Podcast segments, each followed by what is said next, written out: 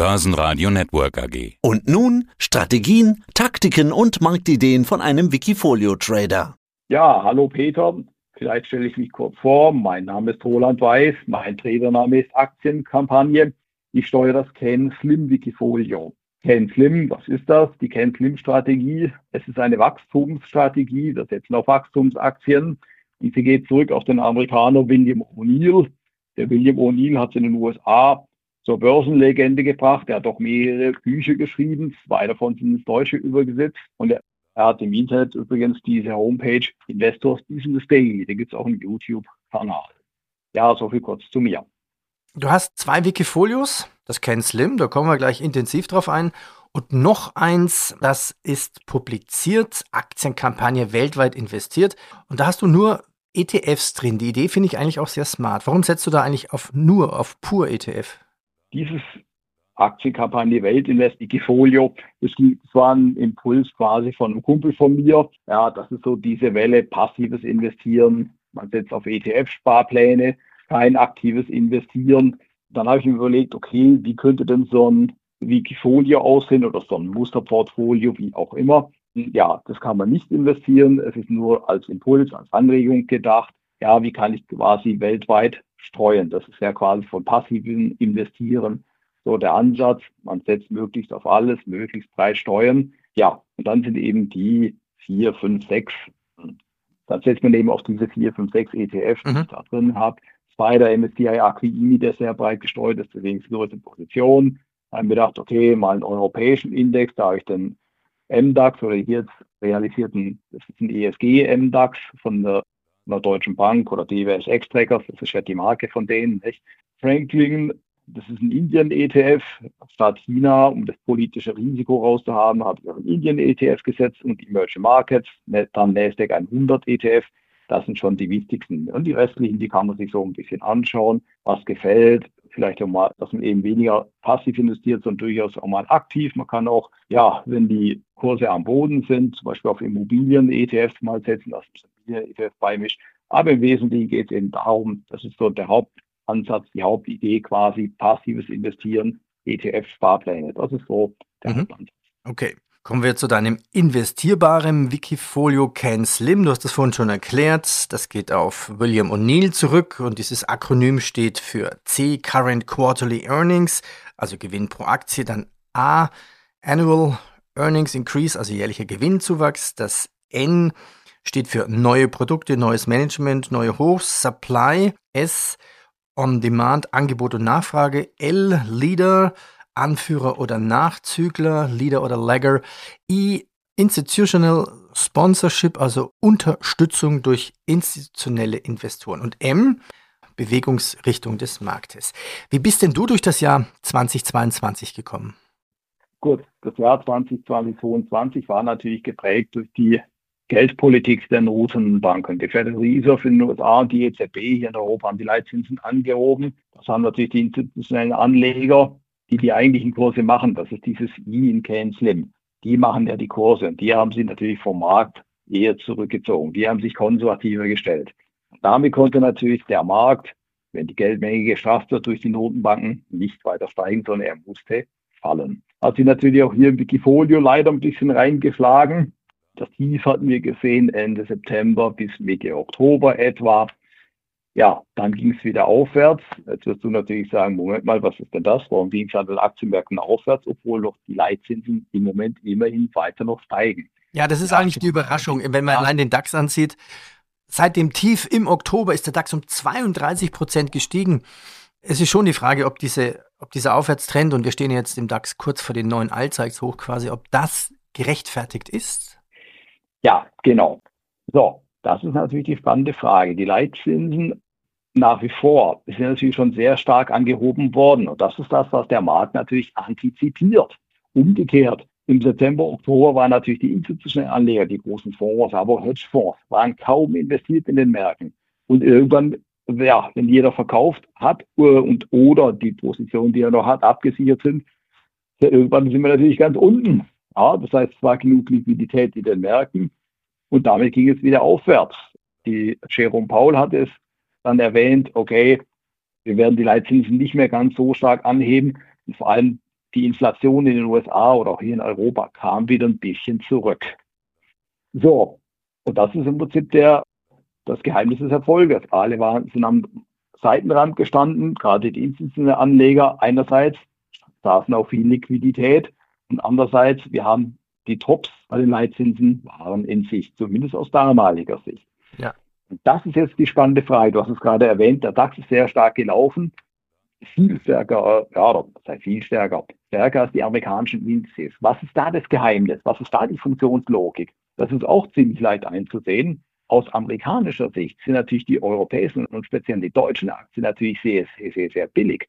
Das macht der extrem starke US-Dollar. Und die haben natürlich gesehen, Moment mal, auch die deutschen Aktienindizes oder europäischen, speziell deutschen Aktienindizes sind star stark unterbewertet eigentlich. Daraufhin haben die gesagt, okay, um auch den Währungseffekt, den Währungshebel so ein bisschen zu nutzen, haben die natürlich in deutsche Aktien gesetzt. Ja. Während in den USA, ja, so ganz rund läuft es in der Weltkonjunktur natürlich nicht, auch bei den Amerikanern nicht, machen wir uns nicht vor. Ja, also wie gesagt, die Amerikaner haben diesen Hebel verwendet. Wenn man sich die amerikanischen Indizes anschaut, hier sieht man einen ähnlichen Effekt. Hier sieht man eben, dass eben weniger die Tech-Werte gut gelaufen sind im letzten halben Jahr, seit September, Oktober, wie wir es gesagt haben, sondern eher der Dow Jones, sprich die klassischen Industrietitel eigentlich. Ja. Was hier natürlich mit hereingespielt hat, sind natürlich so die fallenden Ölpreise, auch wenn die Ölpreise hätten noch weiter fallen können und sollen. Und auch der Gaspreis kam so ein bisschen zurück. Und ein weiterer Effekt ist natürlich das Problem mit den Lieferketten, was wir während der Corona-Krise sehr stark gesehen haben, wo die Lieferketten so ein bisschen gerissen, bisschen ist gut, gerissen sind. Ja, so diese Covid-Politik in China ist immer noch ein bisschen so ein Thema. Die Chinesen haben gesehen, okay, also wir können nicht ständig auf und zu machen, sondern wir brauchen jetzt mal ein bisschen mehr Kontinuität. Und auch ist natürlich die Welt, damit auch China, so ein bisschen durch die Covid-Krise so ein bisschen durch. Auch wenn mhm. wir viele Infektionen gesehen haben und so weiter. Jetzt. Also Lieferkettenproblematik, Währung und natürlich Inflation, Leitzinsen, das sind so die Themen, die immer noch gespielt werden. Wie siehst du denn, wie siehst du denn ja. es, wie es weitergeht? Jetzt haben wir ja noch nicht mal den Februar durch. Der FTSE ist auf einem Allzeithoch. Es kann ja nicht so weitergehen. Also was ist jetzt deine Einschätzung, wie es weitergehen könnte? Also wir haben momentan in den Märkten eine Diskussion, dass wir sehen, okay, die Inflation kommt eben leider nicht weiter zurück. Das heißt, wir sehen sowohl in den USA als auch in Europa und Deutschland, wie die Inflation sich leider so ein bisschen hartnäckig hält. Und ich habe heute früh schon ein paar Börsenkommentare wieder angehört. Ja, die Notenbanken werden die Leitzinsen wohl weiter anheben. Ja, das heißt, wir werden im Moment zwar werden die Trends an den Aktienmärkten weiter anhalten bis März, spätestens Mitte, Ende April. Aber wir werden im Mai spätestens, aber spätestens oder auch Juni werden wir sehen, wie wir wieder ein bisschen zurückkommen. Weil wir sehen eben auch, wie die Anleihenrenditen steigen. Und steigende Anleihenrenditen sind eben Gift für Aktienmärkte. Das ist so ein bisschen mehr oder weniger der Tenor. Und das sehe ich persönlich genauso. Ja, das heißt, aber wenn man sich jetzt dein, wenn man sich jetzt dein, dein Wikifolio anschaut, ich meine, du bist ja all in, 1,9% Cash, 11% sind Scheine, Rest sind Aktien. Also du bist jetzt noch ziemlich zuversichtlich und hast eigentlich kein Cash mehr. Ja, das wollte ich gerade sagen. Wenn wir mal einen Blick in, unser, äh, in mein Wikifolio werfen, da sehen wir NASDAQ 100 Call-Optionsschein, MDAX Call-Optionsschein. Ja, heute geht es ein kleines bisschen runter. Wie gesagt, die nächsten vier Wochen, ich gehe davon aus, dass wir im März nochmal nach oben laufen. Wir haben jetzt so ein bisschen eine Konsolidierung an den Aktienmärkten auch gesehen. Wir werden bis in den April hinein eher wahrscheinlich nach oben laufen. Das ist so ein bisschen meine Hoffnung, meine Erwartungshaltung. Heute ist ein bisschen so ein Tag. Wir haben heute kleiner Verfall spielt hier natürlich mit rein. Und da muss man natürlich sehen, aber ich gehe davon aus, dass er durchaus noch technisch sind die Aufwärtstrends an den Aktienmärkten intakt. Das ist eben genau das, was hier quasi gespielt wird. So, schauen wir uns die anderen beiden Optionsscheine noch an, Commerzbank und Deutsche Bank. Die profitieren natürlich von steigenden Leitzinsen. Die Commerzbank hat gestern Zahlen rausgebracht, 1,4 Milliarden Euro Gewinn. Der Aktienkurs explodiert und der von Optionsschein, wo ich natürlich jetzt gehebelt drin bin, das ist natürlich ganz klar, da sind wir jetzt natürlich fast 50 Prozent im Plus. Deutsche Bank, die haben Anfang des Monats Zahlen rausgebracht, haben auch schöne Gewinne. Wir haben hier gesehen, wie quasi nach, als die Zahlen herauskamen, Sell on Good News, Buy the Rumor, Sell Effects, wie auch immer. Da haben wir gesehen, wie die Aktie ein bisschen konsolidiert, aber auch hier ist der Aufwärtstrend eigentlich. Gut, das ist die Positionierung quasi mit den Optionsscheinen.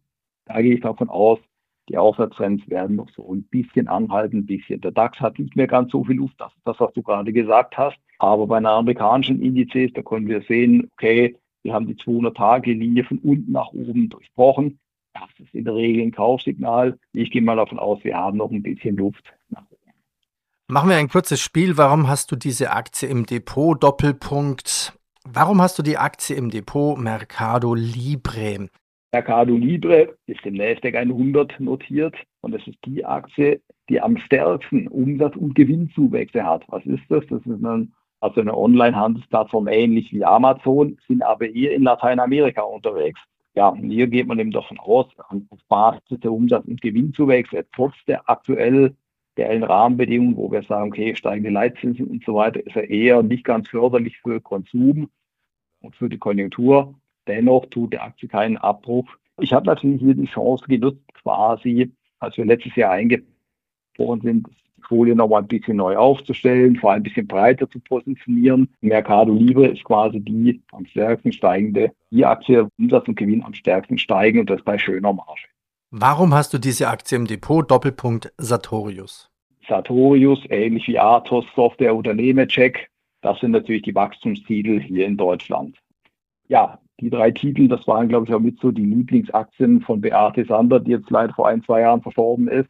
Ja, schöne Umsatzzuwächse, schöne Gewinnzuwächse. Gut, Sartorius hatte natürlich eine Sonderkonjunktur jetzt in der Corona-Pandemie, weil sie haben sehr stark Tests gemacht. Athos Software, die ebenfalls im Softwarebereich unterwegs. Nemetschek, Nemetschek ist bekannt durch Bausoftware, Allplan. Alle drei Aktien sind letztes Jahr so im Rahmen von den zurückkommenden Aktienindizes sind alle Aktien so ein bisschen unter Druck gekommen. Und das waren natürlich genau wieder die richtigen Zeitpunkte, um einzusteigen. Gut. Wenn die eine oder andere Aktie hier natürlich im Wikifolio ein bisschen im Minus ist, das ist nicht ganz schlimm, weil das Potenzial nach oben ist immer viel, viel, viel größer, jetzt im Moment zumindest, als nach unten. Ja, wie gesagt, wir sind eigentlich weitgehend durch bei den allermeisten Titeln. Was an den Aktienmärkten noch unter Druck steht, das sind natürlich die zinssensitiven Titel. Welche sind das? Ganz klar, das sind natürlich in der Tendenz die Immobilientitel. Ja, und hier im Wikifolio zum Beispiel ist es Helma Eigenheim. Das heißt, die stabilisieren sich aber auf niedrigem Niveau. Helma Eigenheimbau ist auch so ein bisschen so ein Geheimtipp. Die Aktie ist fundamental unterbewertet, Kurs-Buchwertverhältnis unter 1. Ja, obwohl wir in Deutschland eigentlich alle Wohnungen suchen und Wohnungen brauchen und haben wollen. Gut, in der Tendenz aber habe ich mich ausgerichtet eher auf die Unternehmen gehabt, nach dem Ken Slim, nach der Ken Slim Strategie von William O'Neill, die eben Umsatz- und Gewinnzuwächse erwarten lassen, wo noch massiv Marktpotenzial da ist. Ja, so viel dazu. Vielen Dank an Roland Weiß. Roland Weiß mit einem S, einem S. Ja, danke für deinen Einblick in dein Wikifolio, Ken Slim. Merci. Peter, ich bedanke mich auch. Viel Spaß noch. Mehr Trading-Ideen finden Sie im Blog unter wikifolio.com und in der Börsenradio Mediathek. Börsenradio Network AG. Wir machen Börse hörbar und verständlich.